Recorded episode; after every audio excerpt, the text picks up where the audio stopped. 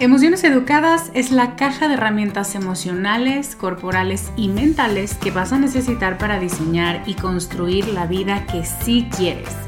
Desde el disfrute, desde el placer, desde la conciencia, sin miedo, sin vergüenza y sin buscar complacer a nadie.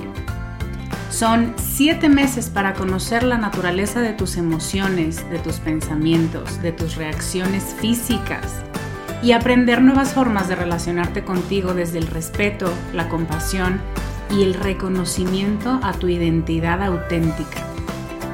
Todo esto acompañada de una tribu de mujeres valientes, facilitadoras brillantes y un espacio de vulnerabilidad segura que no encontrarás en ningún otro lugar. Únete a la generación 2024 en descubremasdeti.com diagonal emociones educadas.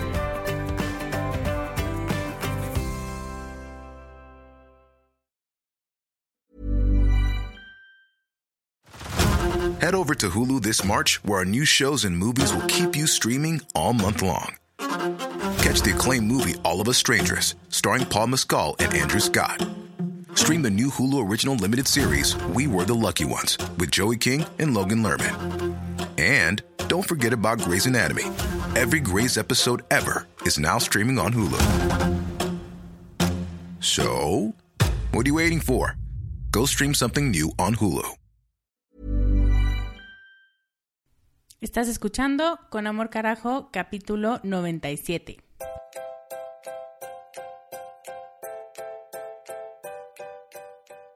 Bienvenida a Con Amor Carajo, el podcast para mujeres apasionadas donde hablamos de cómo educar tus emociones, tus ideas, tus prácticas espirituales y tus relaciones para que te atrevas a convertirte en más de ti, porque eso es lo que te hará vivir una vida más plena.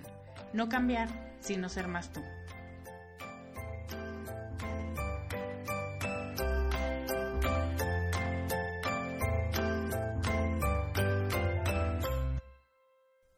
Hola, hola, ¿cómo estás? Soy Lorena Aguirre, soy coach de vida. Y resulta que por si no te has dado cuenta y estás igual despistada que yo, estamos a punto de llegar a los 100 capítulos de este podcast. ¡Yay! Yo me acuerdo cuando empezó y pues yo sabía que esto iba para largo, pero seguramente te pasa que empiezas a hacer algo y lo haces con frecuencia y de pronto dices, ¿qué? Llevo dos años haciendo esto. Bueno, pues haz de cuenta, así me siento yo. Y para celebrar estos 100 primeros capítulos de este podcast, vamos a hacerle un giro de tuerca a la dinámica. Ahora quiero entrevistarte a ti, ¿ok? Quiero que tú me digas, bueno, que me des el regalo y me hagas el favor de decirme qué ha cambiado en tu vida desde que este podcast llegó a tus oídos. Si tienes un podcast favorito, si tienes una historia de cómo llegaste al podcast, em, una frase favorita, un ejercicio que se te haya quedado como hábito y haya cambiado algo en tu vida, lo que sea que quieras compartir conmigo para que podamos entender el alcance que tiene este podcast.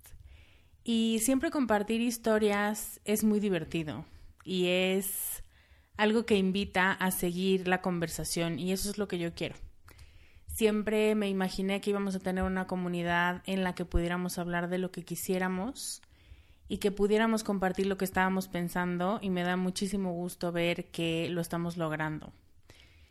Ahora yo te voy a dar el micrófono a ti y hice una página que es descubremasdeti.com diagonal 100 capítulos, 100 con número y capítulos sin acento, em, donde está directamente un botón verde que dice graba tu mensaje.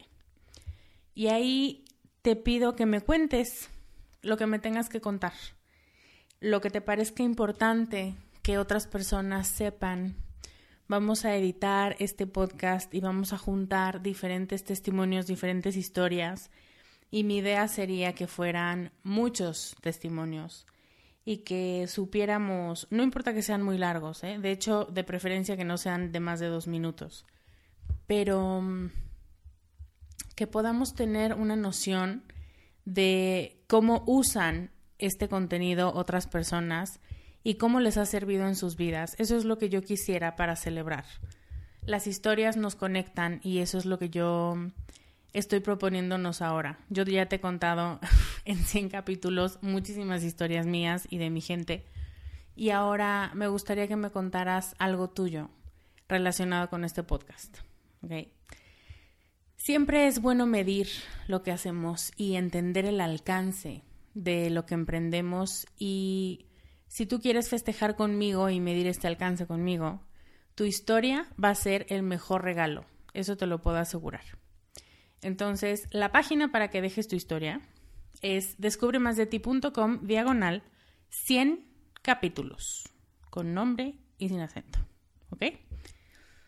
Ok, ahora, sobre el podcast de hoy. Muchos de ustedes me preguntan con frecuencia, ¿cuál es mi problema, Lorena? Porque yo quiero hacer algo y sé lo que quiero hacer, pero no me atrevo, no me decido, eh, no me pongo bien la falda y decido finalmente emprender una acción. ¿Por qué es que nos cuesta tanto trabajo convertir una decisión, incluso una decisión tomada desde hace ya mucho tiempo? Nos cuesta trabajo pasarla a la acción. Puede haber muchos motivos, pero el de hoy es sencillo, porque no estamos entrenadas para tomar buenas decisiones.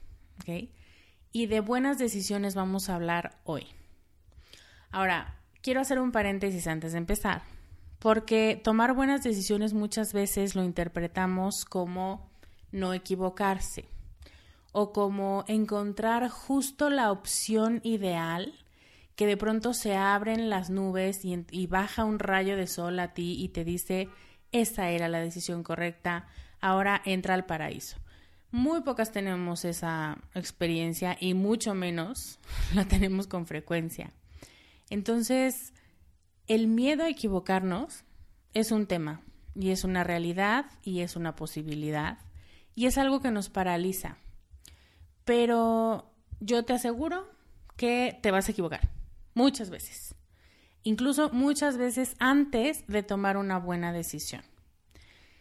Y lo que puedes hacer con ese miedo a equivocarte es primero hacerte consciente de que ese es tu primer filtro, tu primer tope con el que te estás encontrando o un muro y moverlo y ser consciente para poderlo rodear y para poder decir, sabes qué, contigo no avanzo.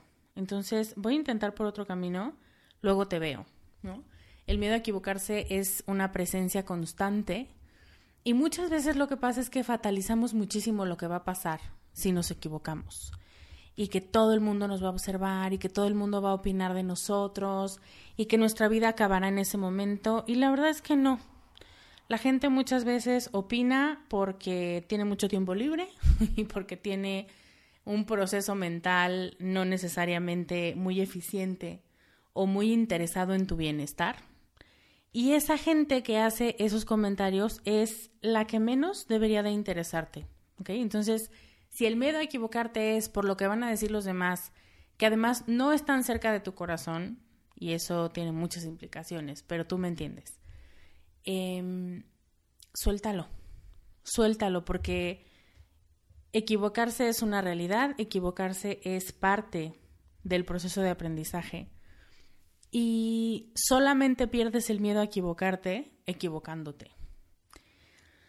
Ese es como el primer paréntesis que quiero hacer y ahora te quiero hablar de cinco ideas que te quiero dar para tomar mejores decisiones.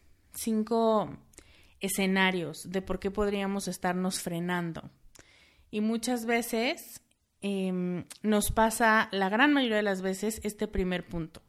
La idea uno es que tenemos un exceso de información.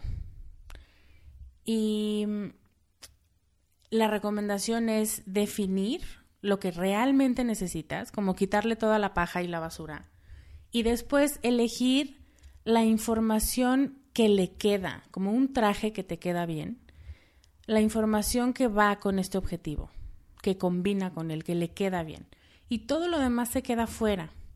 La semana pasada, si te acuerdas, siguiendo a mi intuición al final de la entrevista con Mar, te dije algo como, no sé por qué te estoy diciendo esto porque incluso ni siquiera estaba planeado, pero nos hemos vuelto coleccionistas de información. Y creo que mi intuición es muy brillante porque se me estaba adelantando al tema de hoy. Y el tema de hoy, o lo que retomo de este comentario, es que nos hemos convertido en coleccionistas de datos, de audios, de videos, de PDFs, de listas de correo, de personas a las que seguir, de rutinas de ejercicio, de rutinas de belleza, de rutinas de alimentación, de estrategias, de tableros de Pinterest, de fotos, eh, de libros, de consejos, de podcast. Y en general, coleccionamos información. Y el proceso mental es este. Esto lo voy a guardar porque seguro en algún momento me va a servir.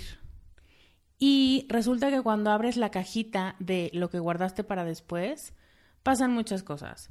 Uno, que ya no te acuerdas por qué lo guardaste. Porque hace un mes en tu vida ese capítulo o ese blog tenía un sentido, pero dos meses después lo ves y dices, ¿qué?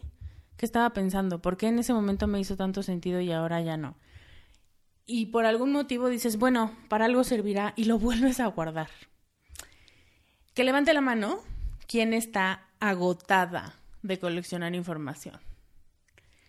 Aquí es donde quisiera que esto fuera un webinar, porque tengo una función en mis webinars, en mis clases virtuales, donde levantas la mano y es una cosa muy maravillosa, porque pues porque sabes que la gente en otro lado, en sus casas, está poniendo atención, se está conectando con lo que dices.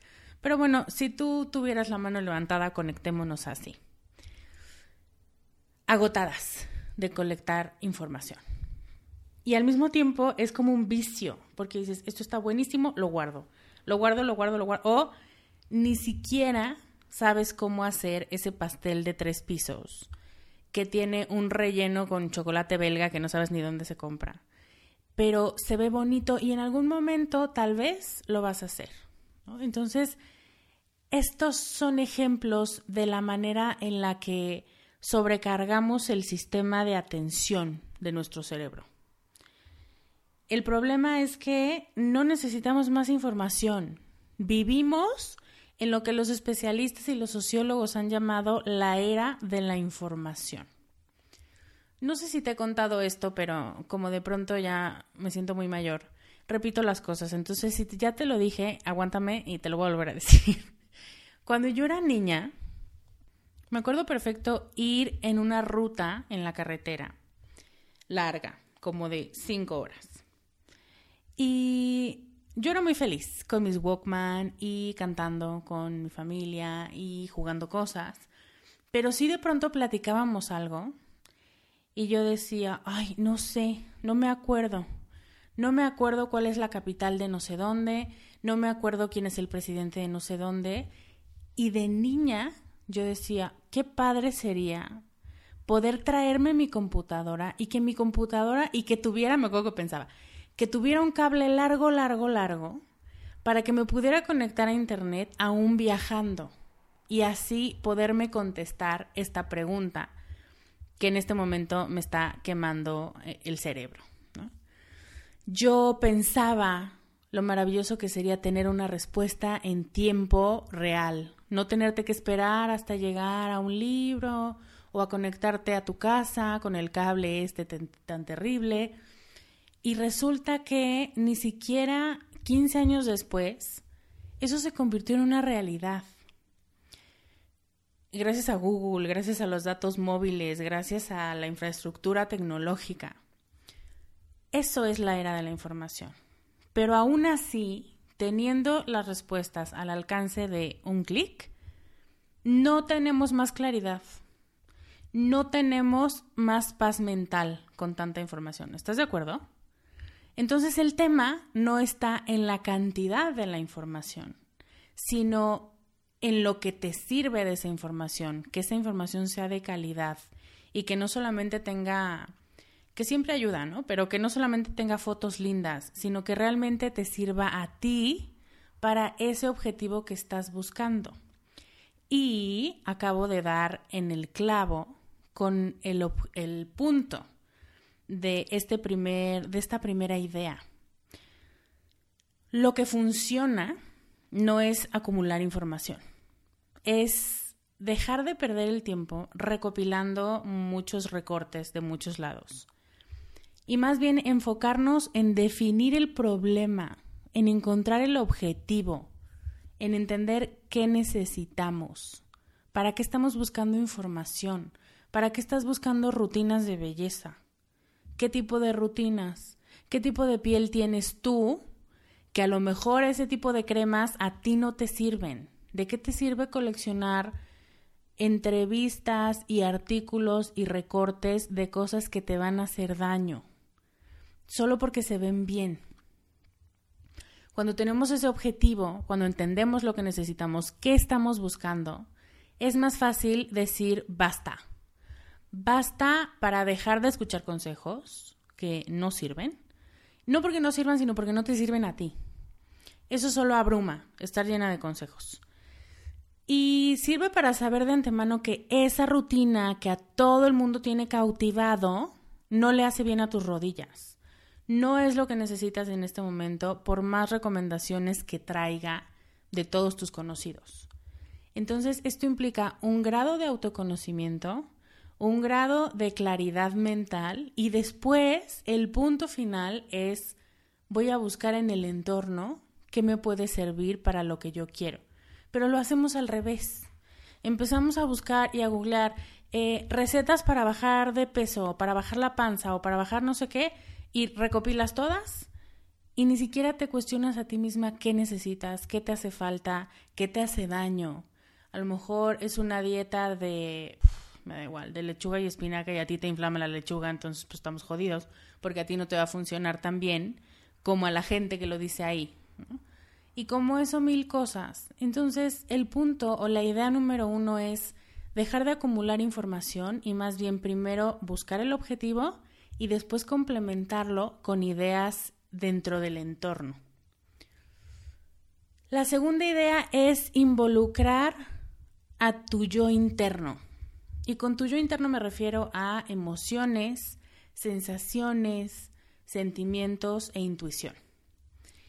Estamos muy acostumbradas a que cuando estamos pensando en qué decisión tomar, solamente involucramos a la mente, involucramos a la parte racional. Y cuando eso pasa, el proceso se vuelve muy largo y muy atropellado. Como que vas frenando y frenando y frenando porque cada cinco minutos te encuentras con un pero, con una idea de, pero ¿y si nos fuéramos para el otro lado? ¿Y si no funciona? ¿Y si te dicen que no? ¿Y si fracasa? ¿Y si no sé qué? ¿No?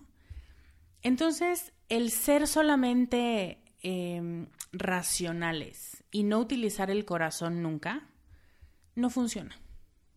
¿Ok? Las emociones nos comunican algo. Así que cuando te encuentras cerca de una decisión o cuando tienes una decisión por tomar, es súper importante involucrar y considerar a todos estos elementos de tu persona. Cuando pides guía al universo o a tu sabiduría o a Dios para saber qué hacer. Y de pronto, ahorita me viene una imagen que ahorita te cuento, pero de pronto sientes eh, un cosquilleo o de pronto sientes un dolor de cabeza o de pronto sientes que el corazón te palpita más rápido eh, o de pronto te empiezas a llenar de lágrimas. Algo que a lo mejor fuera de contexto no entenderías pero tal vez ahí está tu respuesta o parte de tu respuesta. Y la imagen de la que me acordé es de How I Met Your Mother, cuando Barney, uno de los personajes que es un cínico, em, quiere encontrar, no me acuerdo, quiere encontrar un video, ¿no? Un video pornográfico de una de sus amigas para burlarse de ella y entonces empieza a rezar y le dice, Dios, yo te prometo que si me dejas encontrar esa cinta, voy a cambiar, voy a hacer un nombre diferente y me voy a volver más humilde y voy a no sé qué, no sé qué, y hace un chorro de promesas y de pronto le dicen las que le estaban ayudando a buscarlo, ¿esta es la cinta, señor? Sí, muy bien, muchas gracias. Y ya voltea al cielo y le dice, ok, ya está, no te, ya no te preocupes. Entonces, bueno, muchas veces pedimos esta guía y se nos otorga y luego dices, ay, qué desagradable situación. Pero si yo lo único que quiero es una respuesta. Obtenemos una reacción física o emocional o una contracción en el estómago, como, como si se hiciera más chiquito nuestro cuerpo, o que se expande y no la sabemos interpretar, ¿ok? Empezamos a decir, ay, qué raro, seguro es porque tengo hambre, pero primero tengo que decidir qué hacer, me voy a concentrar. Y hello, ahí estaba tu respuesta, solo que no le estás poniendo atención, porque piensas que las respuestas y que las soluciones solamente vienen de la mente. Y de hecho no. Muchas veces la mente se bloquea. Y de eso voy a hablar en los próximos dos puntos. Pero considera las emociones, considera tus corazonadas al decidir. No todo tiene que tener una explicación racional e incluso muchas veces con que a ti te convenza y con que a ti te parezca que te tienes que acercar o alejar de una persona, situación o relación es suficiente. A veces la mente no tiene mucho más por decir porque está trabada o está acostumbrada a encontrar problemas para resolverlos. Y es tu intuición la que te dice, ya, ya lo encontramos, ya no sigas buscando. Pero tienes que hacerle un poco de caso y un poco de espacio. El punto tres es consultarlo con la almohada. Esto es súper común que lo digamos, pero muy pocas veces lo practicamos. Cuando dices lo voy a consultar con la almohada, normalmente quieres decir dame tiempo para seguirlo pensando en el trayecto a mi casa, cuando llegue a mi casa y seguirle dando vueltas a lo mismo. Y la idea de consultarlo con la almohada es realmente darle un break a tu mente, porque la mente se bloquea. Cuando estás preguntando y preguntando y preguntando lo mismo, em, seguro te ha pasado trabajando en equipo que están todos buscando una solución a este proyecto y como ya en la primera ronda todo el mundo sacó sus primeras ideas, pues el resto de la hora lo que te queda es verse las caras y darle vueltas a lo mismo y luego enojarte porque dices, no puedo creer que nadie tenga una idea original. Pues no, porque ya soltamos todo lo que traíamos por hoy. Tienen que pasar más cosas, tienen que pasar más experiencias, tenemos que llegar a nuestra casa, eh, escuchar otras historias de la gente con la que vivimos, darle un break a este problema o a esta situación. Y a lo mejor dentro de la historia de tu pareja o dentro de la historia de alguien de la tele, cuando llegas a tu casa y ves una serie, te da una perspectiva distinta. Y dormir, realmente dormir, descansar, refresca la mente contrario a estar horas y horas y decir de aquí no salimos hasta que tengamos la respuesta, lo que funciona es moverte del lugar o salir a caminar o ponerte a hacer otra cosa o ponerte a jugar o ponerte a como hacer doodles, ¿sabes? Como agarrar un lápiz y ponerte a hacer dibujos que no tienen mucho sentido. Eso también relaja un poco a la mente. Y hay muchísimas cosas que puedes hacer cuando entiendes que estás bloqueada. Pero lo peor que puedes hacer para tomar una decisión es concentrarte en eso hasta que tengas una respuesta. Porque vas a tener una respuesta, pero no necesariamente la correcta. Solamente la que te dice, por favor, ya toma, toma tu respuesta, ya dila y ya vámonos. Y eso no es lo que estamos buscando. Lo que estamos buscando es algo con más conciencia y que nos dé más sensación de plenitud. Entonces descansa, relájate, muévete de lugar, muévete de actividad, muévete de círculo y no pienses en el tema por unas horas. Luego ya regresas con otra perspectiva y otras experiencias y otra actitud y entonces ya puedes decidir. Pero eso implica consultarlo con la almohada. La cuarta idea se trata de no sobrepensar aceptar que existen decisiones buenas y que siempre vamos a estar buscando la solución perfecta, pero difícilmente la vamos a encontrar. El perfeccionismo paraliza. Si no lo vas a hacer bien, no lo hagas, es una de las frases más terribles que puede escuchar un ser humano porque le rompes el espíritu a la gente. Si no lo puedes hacer perfecto, no lo hagas, pues entonces, ¿para qué estamos aquí todos? Porque nadie tiene la capacidad de hacer las cosas perfectas y nunca vamos a perfeccionar, que eso sí se puede, mejorar el proceso, si no nos equivocamos, si no nos damos chance de dar una respuesta que es medianamente aceptable y luego se convierte en buena y luego en mejor y finalmente termina siendo la mejor respuesta que pudiste dar y que está solucionando el problema. Nunca fue perfecta, pero fue lo que hacía falta, fue lo que necesitábamos. Hay muchas cosas que no vas a poder hacer y hay otras tantas que pudieron ser mejor.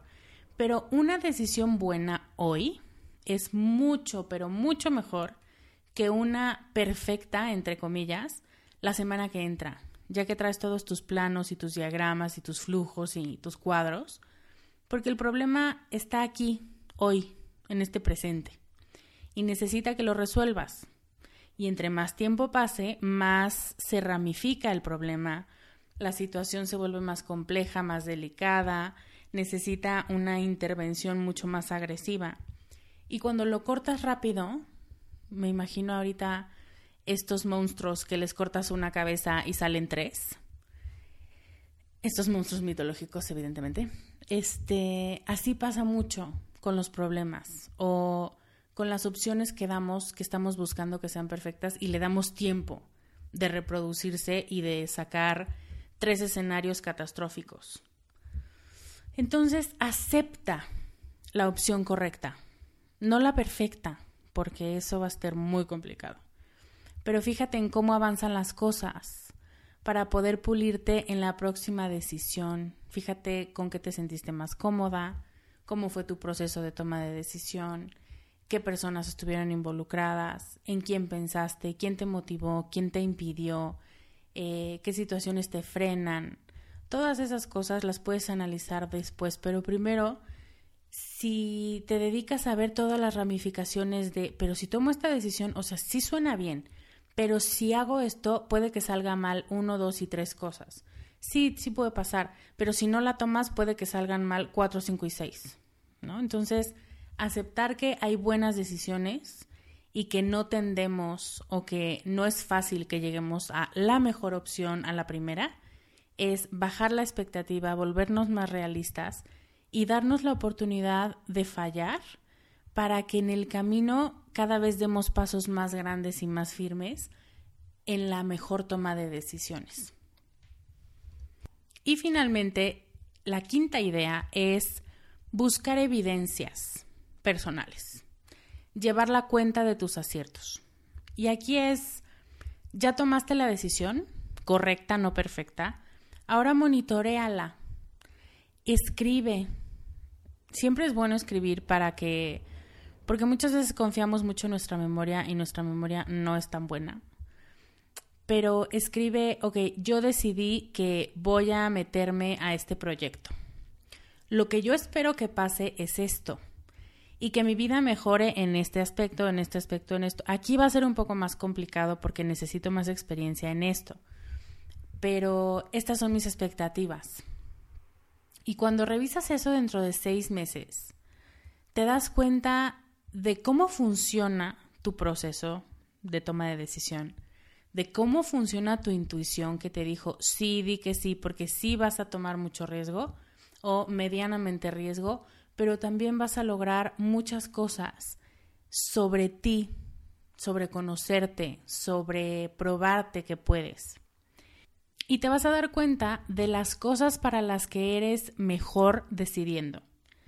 Todo eso pasa cuando llevas como una bitácora de las decisiones tomadas y de las expectativas y luego después de seis meses revisas y dices, esto se cumplió, esto se cumplió súper bien porque la decisión no se acaba cuando compras o cuando dices o cuando armas o cuando pides o cuando te casas con alguien o cuando tomas un trabajo. Tomas una decisión porque esperas que algo en tu vida cambie, De hecho, esperas que algo en tu vida se vuelva mejor. Si no, no cambiaríamos nada. ¿Para qué decidirte a hacer un cambio si como estás estás bien?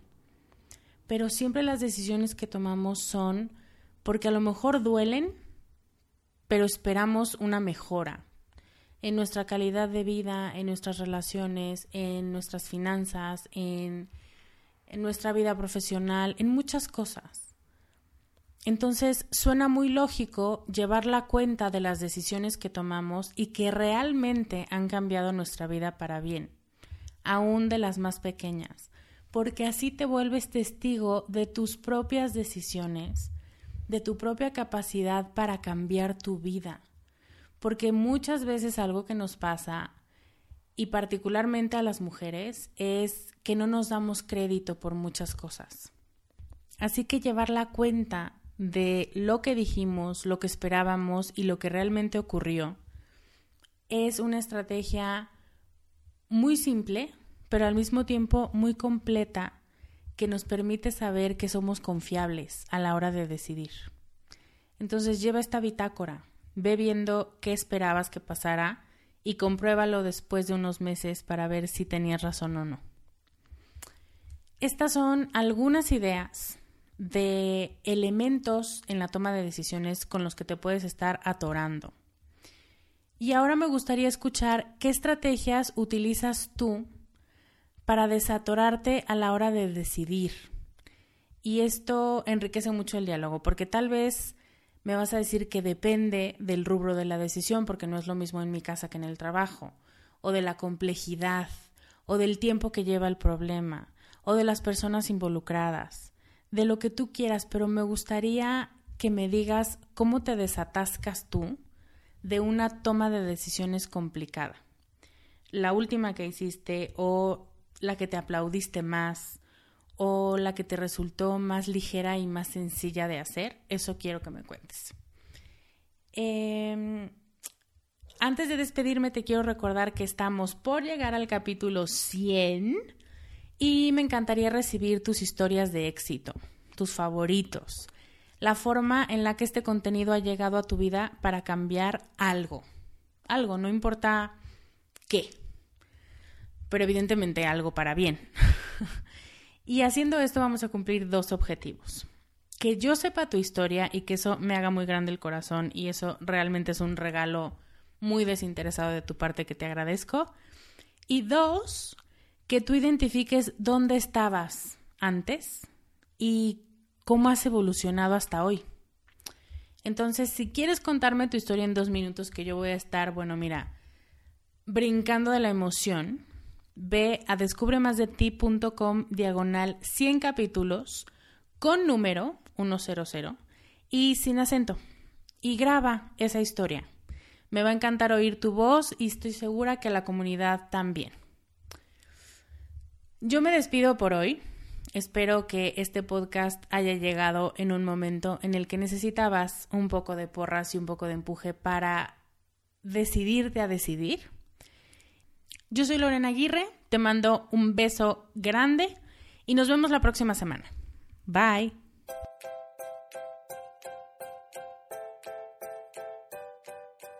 Este podcast, sus notas, regalos y links viven virtualmente en mi página www.descubremasdeti.com.